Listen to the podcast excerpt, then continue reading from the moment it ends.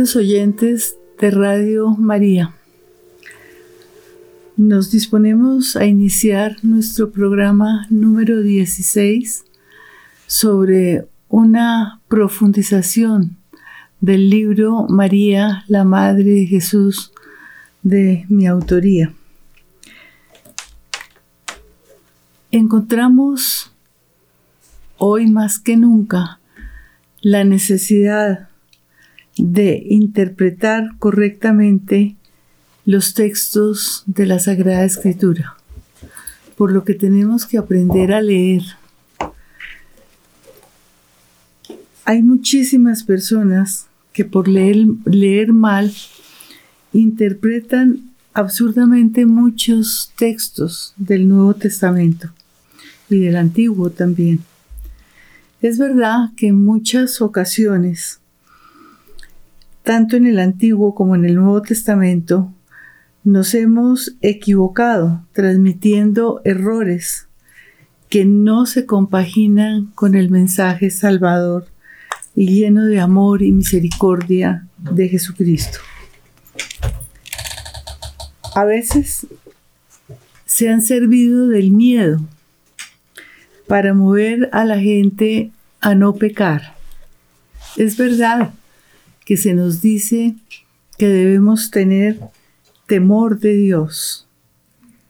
Pero ese temor es precisamente producto del amor, del amor que tenemos, que debemos tener de ofenderle y de ofender a nuestro prójimo. Sabiendo que Él nos ha amado más y primero, somos deudores de un amor reverencial, lleno de respeto y de temor es ferviente. Pero ese temor es temor a ofenderle. Sabiendo que Dios es amor, como nos lo dice San Juan en el capítulo cuarto de la carta primera, todos hemos experimentado ese infinito amor y no quisiéramos fallarle en su deseo, en su mandamiento de amarlo sobre todas las cosas y de amar al prójimo como a nosotros mismos. Pero porque ¿cómo podemos amar a un Dios que no vemos si no amamos al prójimo al que vemos? Por eso les repito, aprendamos a leer, a interpretar correctamente los textos, a no sacar de los contextos las afirmaciones que dice la Sagrada Escritura. En el programa anterior terminamos hablándoles sobre las formas a través de las cuales se transmitieron las tradiciones sobre Jesús. Y dijimos que con seguridad muchas palabras y hechos de Jesús fueron recopilados en forma independiente. Tanto que los estudiosos como Dibelius y Bullman han agrupado el contenido de esas tradiciones en dos partes. Por un lado, las palabras de Jesús y por otro lado, las tradiciones conservadas los relatos conservados en, la tradición de la comunidad primitiva cristiana. Muchos años más tarde, eh, Santiago Guijarro añade a esta división otra forma de presentar el Nuevo Testamento, estas tradiciones, y son los apotegmas. Werner enseguida les hablará de eso. Apotegma es una palabra griega, apothegma, que tiene, viene con un prefijo apo, que quiere decir aparte, fuera. En el caso de Jesús y del Nuevo Testamento son anécdotas mediante las cuales se pretende transmitir su enseñanza, su mensaje. Ahora más adelante les daremos las citas para que ustedes vean en qué consisten estos apotegmas.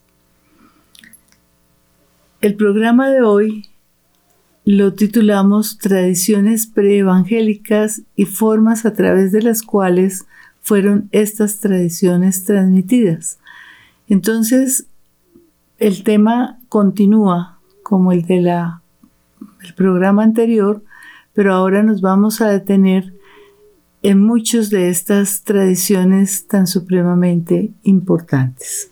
¿Cuál es el contenido de sus dichos? Los dichos de Jesús son por lo general breves y se encuentran dentro de otras agrupaciones como sus discursos o sermones. En Marcos 6, 7 a 13, Lucas 6, 20 a 49 y el discurso escatológico de Marcos 13. Debemos distinguir entre dichos sapienciales basados en la observación de la naturaleza o de la vida cotidiana.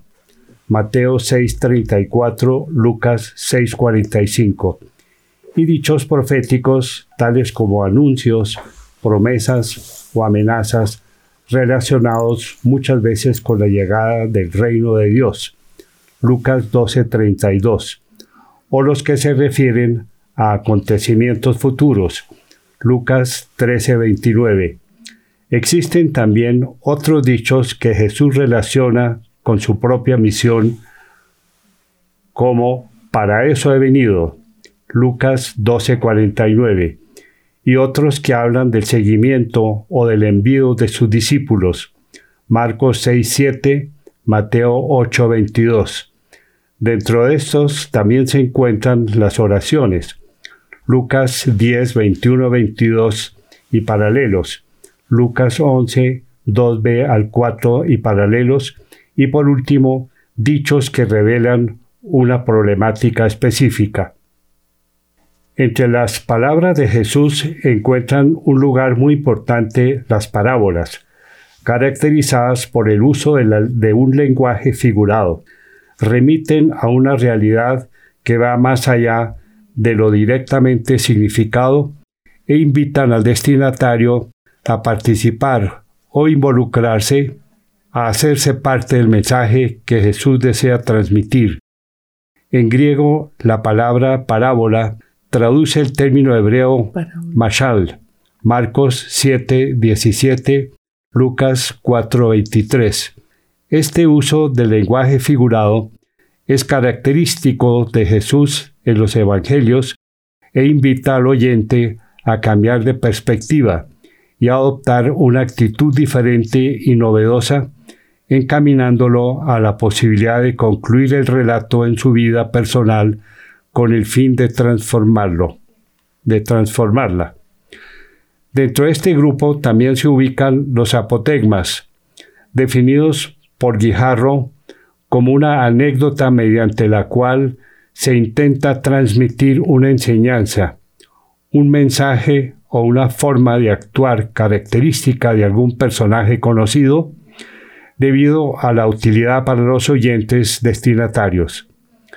En el caso de Jesús, encontramos diferentes clases de apotegmas, los didácticos, cuyo centro es la anécdota, Enseñanza de Jesús. En Marcos 9, 35 a 50, Lucas 13 del 1 al 5.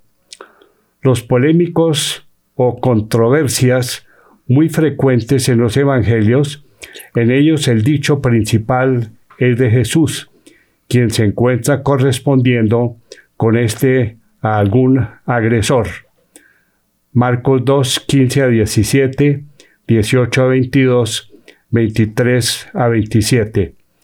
Y por último, los biográficos, cuyo centro no es una enseñanza ni la respuesta a un acusador, sino un detalle concreto del comportamiento de Jesús o de sus discípulos, detalle cuyo valor ejemplar se quiere resaltar. A este grupo pertenecen los relatos de vocación. Marcos 1, 16, 20, 2.14, Lucas 9, 57 a 62 y paralelos.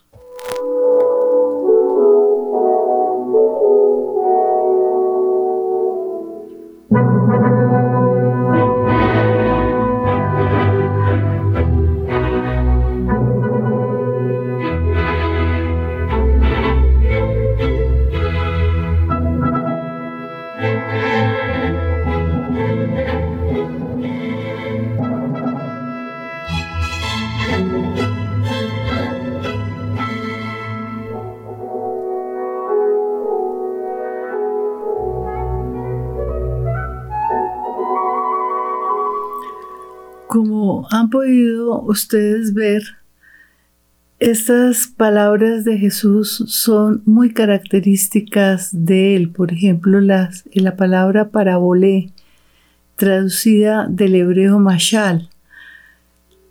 Nuestro Señor tiene algo muy característico en su manera de hablar y propiamente de él. No, no lo encontramos en otros personajes de la época. Y es que se sirve de su entorno, de su contexto, para simbolizar realidades trascendentes que, como Werner les decía, nos hacen trascender y pensar en algo mucho más grande, profundo y que atañe a nuestra propia vida. Los apotegmas, como ven ustedes, son anécdotas. Es muy interesante ver la pedagogía de los escritores del Nuevo Testamento para recordarnos todos estos dichos y hechos de Jesús. Fíjense que cuando uno está hablando y quiere que las personas que lo oyen recuerden lo que estamos diciendo, lo contextualizamos muchas veces dentro de una anécdota, algo que nos sucedió, algo que nos pasó, alguna persona con la que nos encontramos. Esos apotegmas sirven para que nosotros recordemos claramente esas enseñanzas de nuestro Señor. Por eso te encontramos unos didácticos a través de los cuales Él nos quiere transmitir su mensaje, otros polémicos que son el enfrentamiento con los fariseos y los escribas que tanta guerra le hicieron, y también los biográficos, como por ejemplo cuando los discípulos lo siguen y lo acompañan y, y, ellos recuerdan anécdotas de ese seguimiento. Ahora vamos a hacernos una pregunta. Los evangelistas y el mismo Pablo usaron himnos y relatos escritos en la formación de sus textos. Es decir, existían textos escritos antes de escribir los evangelios.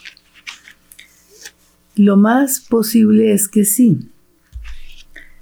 A pesar de que este comentario no esté dirigido a los textos de Pablo, es importante no desconocer la importancia que tienen los himnos anteriores a sus cartas porque el apóstol, lo mismo que Pedro, los introduce en ellas. Como dije anteriormente, los testigos proclamaron y fundamentaron su fe en el siguiente hecho.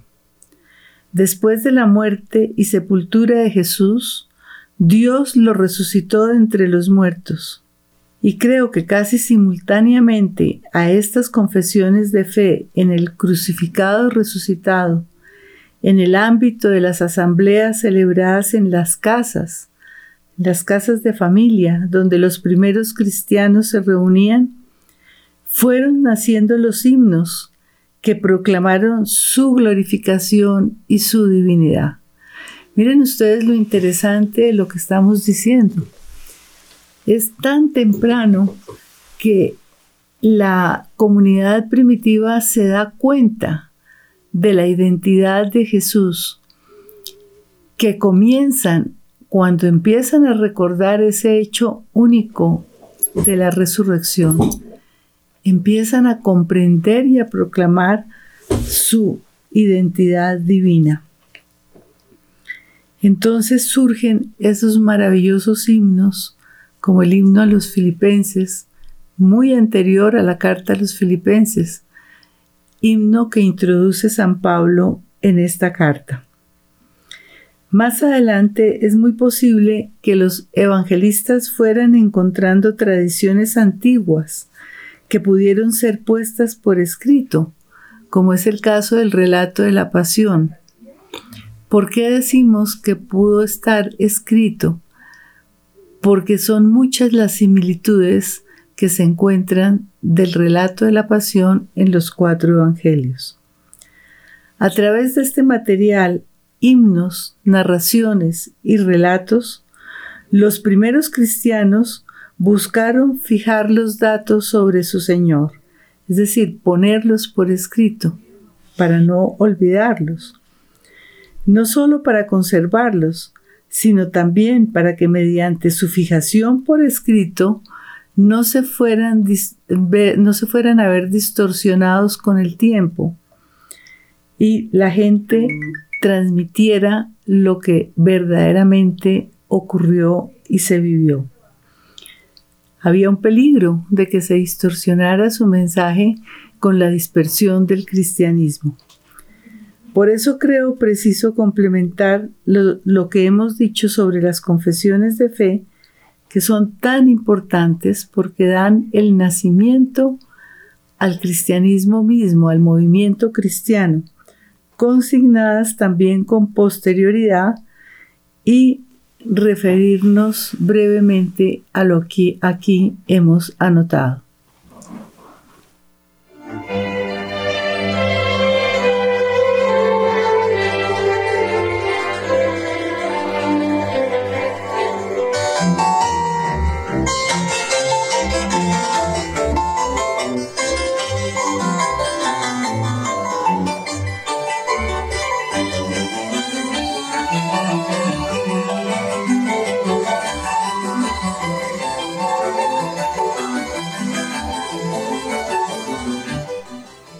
Vamos a continuar hablando entonces de las confesiones. Como dijo María Lucía hace un momento, las confesiones fueron la manera como los cristianos expresaron su fe. Dios resucitó a Jesús de entre los muertos. Están dando testimonio de un hecho que tuvo lugar en el pasado y se llevó a cabo en la persona de un hombre concreto, Jesús, quien se encuentra vivo para siempre y es su Señor y Salvador. Es decir, se trata de algo que sucedió en un momento del tiempo, pero que tiene validez para siempre. Por tanto, son confesiones de fe que pasan de algo que se esperaba para los últimos tiempos o algo que ya ha ocurrido, que se ha hecho realidad, manifestándose en lo histórico presente. Entonces, la resurrección de Jesús se inserta dentro de una serie de acontecimientos, la muerte, la sepultura, la resurrección, las apariciones a las que sucede en Lucas la ascensión. En las confesiones de fe más antiguas, el misterio de la resurrección tiene en cuenta dos realidades diferentes.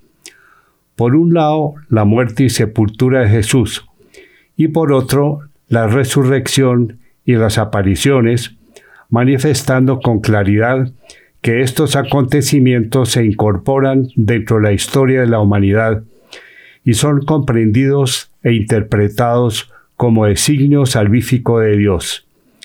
De este modo, el hecho no se inscribe solamente dentro de un pasado, tampoco únicamente en la victoria de Dios sobre la muerte de Jesús, sino que proclama su pasión, muerte y resurrección como presencia permanente y salvífica que está dando sentido a la existencia de la humanidad. Por lo tanto, la comunidad que expresa su fe mediante estos testimonios no pretende simplemente recordar un hecho del pasado, sino darle sentido a su historia actual referida al Cristo presente y Salvador. El término resucitado está evocando tanto el momento del pasado como también el glorioso presente. Se trata de dos momentos indisolublemente unidos.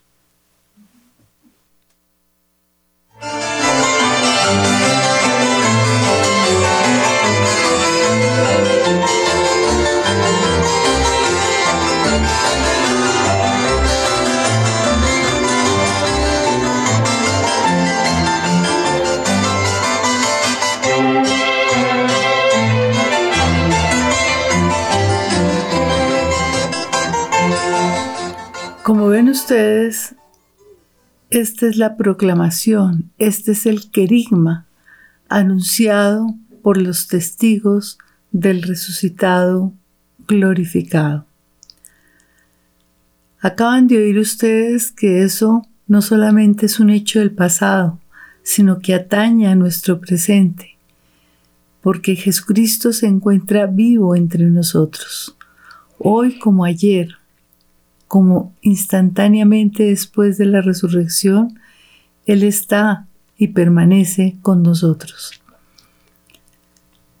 El hecho de que la muerte se haya superado con la vida es uno de los hechos más trascendentales que nosotros podemos vivir. La muerte no existe. La muerte es un paso de esta vida a la gloria. Eso nos lo prueba nuestro Señor con su resurrección. Vamos a hablar ahora de los himnos. Los himnos son otra forma mediante la cual la comunidad primitiva expresó su fe en la resurrección del Señor. En ellos se aclama a Jesús como el Señor glorificado por Dios. Las fórmulas de fe confiesan la resurrección. Los himnos proclaman simultáneamente su glorificación. Me parece que mientras las confesiones proclaman la fe en el resucitado, los himnos se encuentran explicando su alcance. Con seguridad los himnos son anteriores a las cartas de Pablo, como acabamos de decir. Fueron cantados en el culto y posiblemente pudieron transmitirse también en forma escrita. Pablo los introduce en sus cartas y se constituyen en testimonio claro de la fe de la comunidad primitiva. Fijémonos por un momento en Filipenses 2, 6 a 11. Este himno no está construido sobre la secuencia muerte, sepultura, resurrección, apariciones, ascensión, sino sobre un esquema de humillación, como nos lo dicen los versículos 6 al 8, y elevación en los versículos 9 a 11. No usa la palabra resurrección porque lo que más importa es poner de manifiesto el señorío y la gloria del Señor Jesús. El himno se encuentra describiendo a la persona de Jesús en dos momentos. El de su condición divina no hizo alarde de su categoría de Dios. Esa condición divina se encuentra oculta en su condición humana. Se anonadó a sí mismo tomando la condición de esclavo, para luego pasar a la manifestación de su condición divina glorificada a los ojos de todos. Dios lo levantó sobre todo y le concedió el nombre sobre todo nombre, de modo que al nombre de Jesús toda rodilla se doble en el cielo, en la tierra, en el abismo, y toda lengua proclame Jesucristo es Señor, para gloria de Dios Padre. Se trata de la oposición entre la cruz y el mundo celeste de lo divino, lo cual sustituye la oposición entre muerte y resurrección. Como acabo de decir, es muy posible que el himno haya nacido dentro del ambiente cultural y con seguridad viene de una época muy, muy antigua.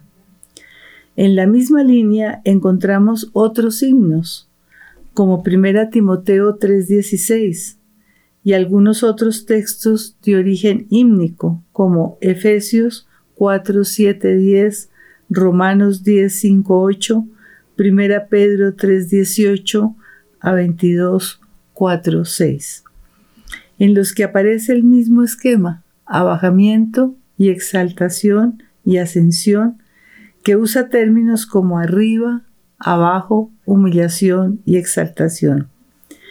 Este esquema de pensamiento, al igual que el de la resurrección, está enraizado en el mundo palestinense.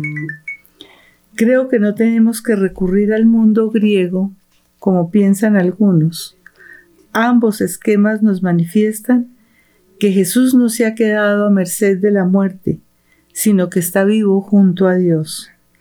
Ambas maneras de expresar la vida presente del Señor Jesús, que ha vencido definitivamente a la muerte, sirven a los primeros testigos para expresar y comunicar el misterio pascual. Ustedes pueden comprender aquí cómo dentro de ese ambiente familiar de las casas es donde se va profundizando ese misterio único e inefable de la resurrección. Enseguida vamos a hacer una reflexión sobre las apariciones. La experiencia pascual conoce también otra manera de ser expresada y comunicada. Si bien no se puede afirmar que sus narraciones escritas sean preevangélicas, sí es necesario afirmar que Jesús resucitado se hace ver, se deja ver de sus discípulos, estableciendo con ellos una extraordinaria relación mediante la cual les comunica cosas que deben comprender y les señala una misión. Es importante advertir que no se trata simplemente de una percepción visual, se trata de algo tan integral y real que transforma y cambia la vida de todos, lanzándolos a nuevos compromisos. Los términos para escribir el contacto con el resucitado son muchos, como por ejemplo encontrarse, presentarse, aparecer. Como lo ha mencionado María Lucía, no se trata de textos preevangélicos, pero las cartas de Pablo constituyen un testimonio escrito muy antiguo que nos permite conocer el significado del lenguaje con el cual se expresó y comunicó de forma oral la experiencia de las apariciones del resucitado. En sus cartas a los Gálatas, escrita posiblemente en el año 58 después de Cristo, a los filipenses, que pudo ser escrita en Éfeso entre los años 54 a 57 después de Cristo, y a los Corintios, escrita muy posiblemente en la primavera del año 54 después de Cristo. Pablo evoca el acontecimiento que cambió para siempre su existencia.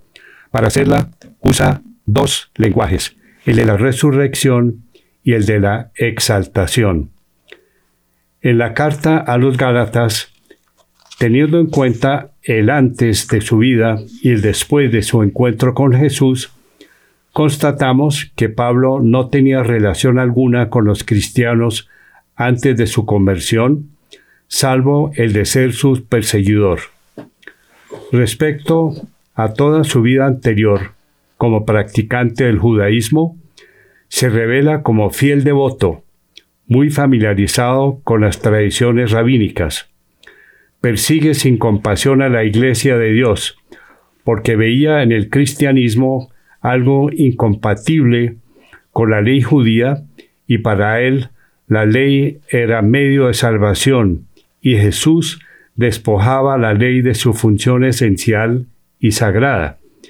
Pero aquí en Gálatas 1.15, Dios es quien ha tomado la iniciativa y Él es el objeto de esa intervención divina. Para Pablo, la característica de la aparición del resucitado es el hecho del nacimiento su vocación, que pertenece solo a Dios y no es fruto de un mérito o evolución personal. La vocación que definirá integralmente a su misma persona es la evangelización de los gentiles. Con respecto al antes y al después, también Pablo, en la carta a los filipenses, precisa de manera clara el cambio radical que ha tenido, que pasó de ser un auténtico y puro israelita de la tribu de Benjamín, fariseo e hijo de fariseos, al después, que por la intervención de Cristo echará abajo todos esos valores establecidos. A todos los considera pérdida, basura. Encontró una nueva vida y se ha convertido en confianza indestructible en Cristo, quien ha transformado radicalmente su existencia. Jesucristo es la causa y también el fin. Por eso quiere alcanzar a Cristo y conocerlo. Filipenses 3, 8 a 10 y este conocimiento no concierne directamente a Dios ni a los bienes salvíficos, sino a Jesucristo, mi Señor. Es esa nota de intimidad la que nos permite pensar en un encuentro personal y único. Filipenses 1.21 y Gálatas 2.20. Esto nos lleva a identificar la aparición del resucitado con el conocimiento existencial que Pablo tiene de Jesús.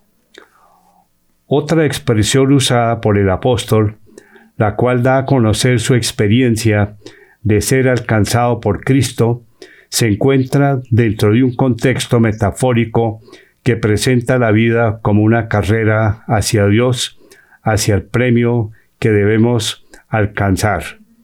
La afirmación yo he sido alcanzado por Cristo evoca la naturaleza personal del encuentro. Pablo ha sido alcanzado. La intervención de Cristo no tiene el dinamismo iniciado por el ser humano. Al contrario, lo lleva a su término transformándolo radicalmente, de manera que convertido en algo nuevo, permanece en continuidad con el pasado. En esta carta, al conocer, expresa el conocer, entre comillas, en esta carta, el conocer, expresa la transformación de la existencia de Pablo. El creyente participa de la resurrección de Jesucristo por la comunión con sus padecimientos y su muerte. Hay continuidad porque la aparición inaugura un nuevo ser, desembocando en la confianza plena que se abre a la nueva y auténtica relación que une al hombre con su Dios. Para Pablo hay una relación permanente y constante entre la aparición del Señor que ha marcado su vida y el apostolado que vive y se encuentra realizando. El acontecimiento tiene su sentido en la historia de una vida que se ha transformado por ese encuentro se trata de una única historia relatada de diversas maneras. El perseguidor que ahora lucha para convertir y acercar a la fe a la multitud de adeptos. El corredor que ha sido alcanzado en su carrera, que antes desconocía y perseguía a Cristo y que ahora lo conoce. Ese acontecimiento determina su existencia y su vocación y lo expresa de distintas maneras. Él se hizo ver también de mí, recordando a Prima Corintios capítulo 15. Otras veces, como se ha visto, habla de un revelar, otras más de ser alcanzado en la carrera y otras de un conocer. En Pablo existen dos dimensiones características también de las apariciones que encontramos en los Evangelios, la iniciativa y la misión divinas. Respecto a las narraciones de apariciones que encontramos en los cuatro Evangelios, podemos decir que son experiencias transmitidas en primer lugar de forma oral. No sabemos si existieron de ellas narraciones preevangélicas en forma escrita. Sin embargo, fue la forma que vivida por los primeros testigos les permitió transmitir y proclamar al resucitado, quien trazó los lineamientos de la vida de sus seguidores, prometiéndoles el Espíritu que en Juan revela la presencia íntima de Dios. Juan 14, 17. Y saliendo de Cristo, glorificado y exaltado, nos da a todos el don de la vida eterna. Juan 7:39. Lucas relaciona el envío de los discípulos con el testimonio y el anuncio sobre la potestad que les da del perdón. Jesús resucitado sigue actuando en este mundo, en la vida y en el testimonio de cada creyente.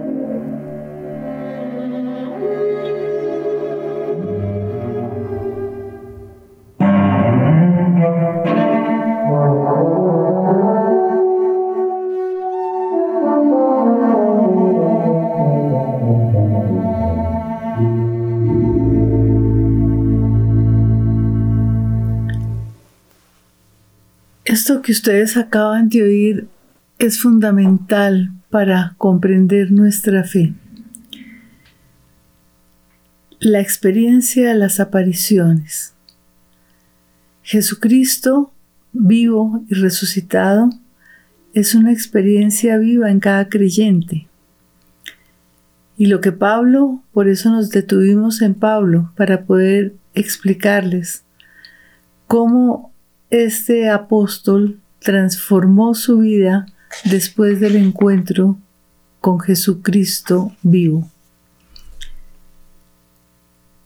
Pablo, como ustedes todos saben, era un hombre docto, era de la tribu de Benjamín, fariseo, hijo de fariseos, radical en su seguimiento a Dios.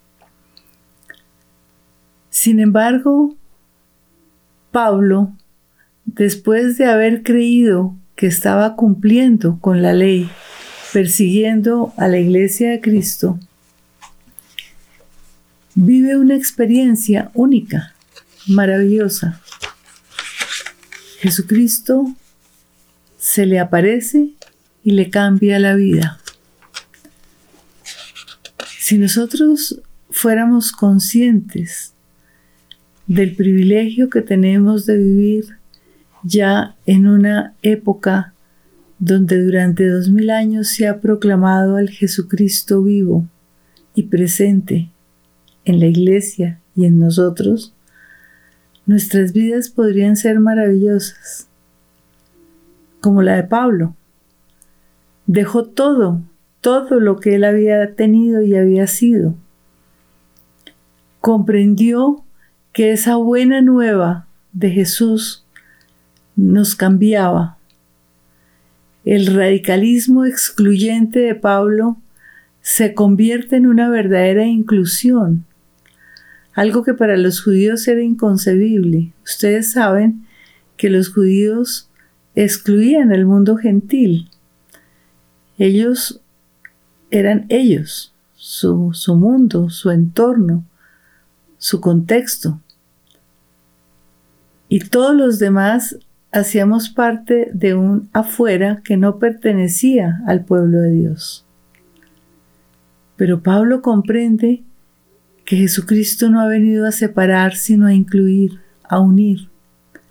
Y entonces Él se convierte en servidor de Cristo, evangelizando al mundo gentil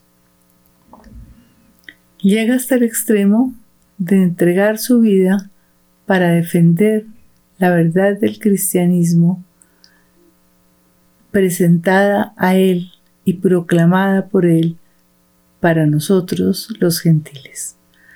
Nosotros le debemos a Pablo el Evangelio. Siempre deberíamos estar agradecidos por este apóstol que comprendió el mensaje de Cristo como amor, como, misericordia y como verdadera unión. Después de esto vamos a ver cómo el pluralismo se encuentra presente desde el principio. Hemos podido ver que desde sus comienzos el cristianismo, a través de las diferentes tradiciones orales provenientes de diversos testigos y lugares, contó con un pluralismo que no podemos desconocer. En la medida que el mensaje se divulgaba y el número de cristianos crecía y se dispersaba, se fue sintiendo la necesidad de ir fijando por escrito algunas de sus tradiciones. Esto no se hizo de manera sistemática. Lo más seguro es que se quisieran conservar, conservar algunos importantes relatos y dichos del Maestro. Así comienza a fijarse el cristianismo por escrito.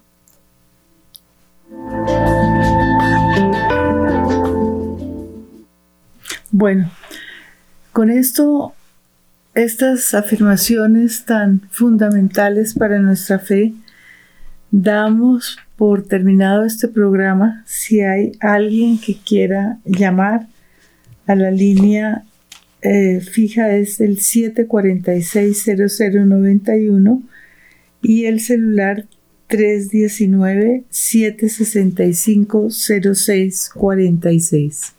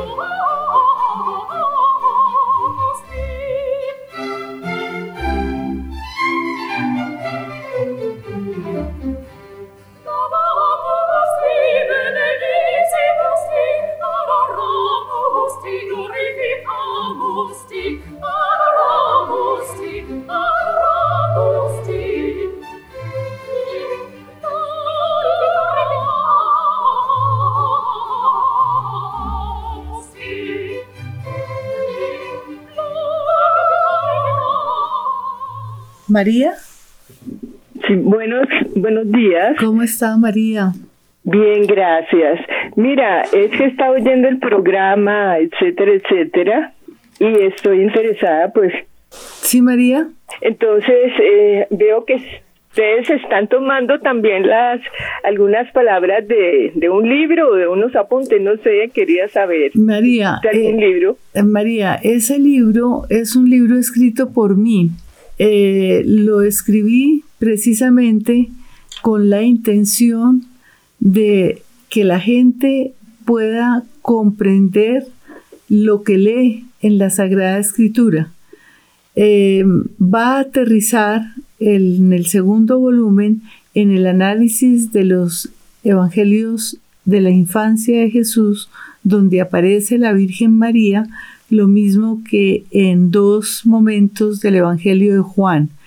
Pero es que todo esto no se puede comprender sin los antecedentes, porque los Evangelios de la infancia son una síntesis teológica del contenido de la totalidad de los Evangelios. Entonces, este es el libro que estamos explicando, les estamos, comunicando y explicando su contenido para profundizarlo en compañía de ustedes. Sí, Gloria. Sí, señora, muy buenos días. Tengo dos inquietudes, qué pena. la una, pues eh, que San Pablo siempre eh, dice que dice que los dolores que todo lo que le le faltó a la pasión de Cristo. Eso es una inquietud, porque pienso que, que a él no le faltó nada, pues lo dio todo. Mi segunda eh, porque se dice que, que a Jesús lo resucitó Dios, si Él era el mismo Dios. Muchas gracias, bendiciones. Muy bien. Bueno, nosotros, fíjese, esto es muy importante, estas dos preguntas. Primero porque solamente las podemos dar si entendemos la manera como fueron escritos los evangelios, en clave post-pascual. Eh, fíjese que nuestro Señor hace parte de la Trinidad. El Padre es Dios, el Hijo es Dios y el Espíritu Santo es Dios.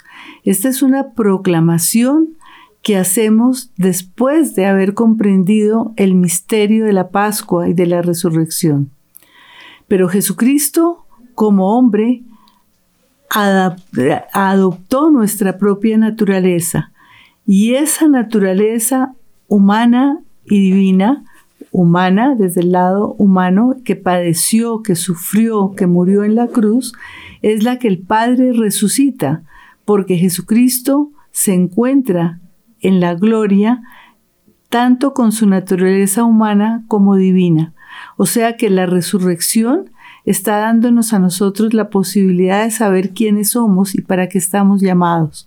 Estamos hechos, creados para lo divino. Y sí, a Jesucristo como hombre lo resucitó Dios.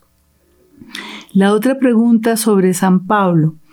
San Pablo lo que quiere decir es que en la carne de Cristo estamos todos involucrados y que en ese sufrimiento atroz de la pasión y de la muerte, también nosotros hacemos parte y de alguna manera con nuestros dolores y sufrimientos estamos completando esa pasión de Cristo.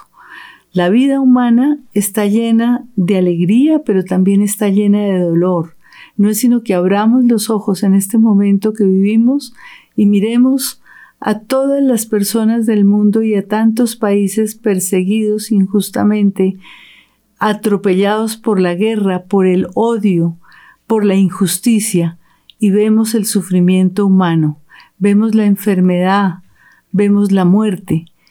Todo esto está asociado a la inmensa misericordia de Dios que quiso entregarse en su Hijo, adoptando nuestra naturaleza humana y sufriendo como nosotros sufrimos y como usted dice, aún más, porque a Él no le faltó sufrimiento en cuanto a lo que Él pudo dar, pero sí está esperando que nosotros, nuestro sufrimiento, lo hagamos comunión con el suyo, para con Él también salvar a otros.